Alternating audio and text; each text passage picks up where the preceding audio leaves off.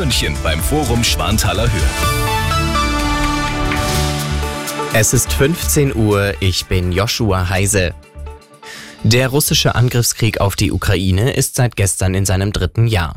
Deutschland hat nun seine humanitäre Hilfe um weitere 100 Millionen Euro aufgestockt. Damit liege die deutsche humanitäre Hilfe für die Ukraine bei einer Milliarde Euro, sagte Außenministerin Baerbock bei ihrem Besuch im Süden des Landes. Demnach soll das Geld in den Wiederaufbau von Wohn-, Krankenhäusern und der Wasserversorgung fließen. Ein ernüchterndes, aber nicht überraschendes Ergebnis. So bezeichnet der Transatlantik-Koordinator der Bundesregierung Link den Sieg Donald Trumps bei der jüngsten Vorwahl im US-Bundesstaat South Carolina. Damit ist er auf dem Weg zur Präsidentschaftskandidatur der Republikaner kaum noch aufzuhalten.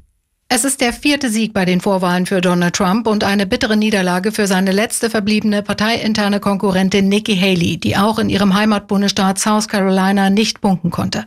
Die Ergebnisse würden zeigen, wie fest Trump seine Partei im Griff habe, sagte Außenpolitiker Michael Link der DPA.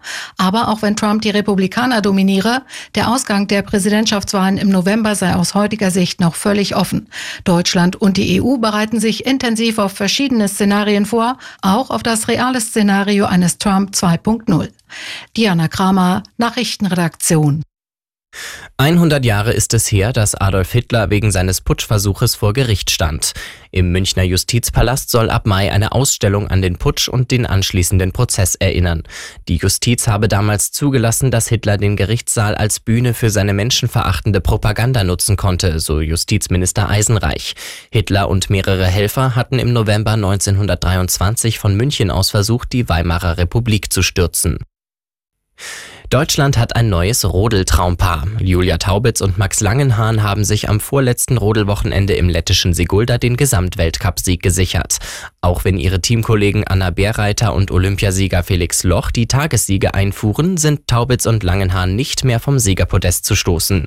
Bei den Frauen haben seit 1999 ausschließlich deutsche Rodlerinnen den Gesamtweltcup gewonnen.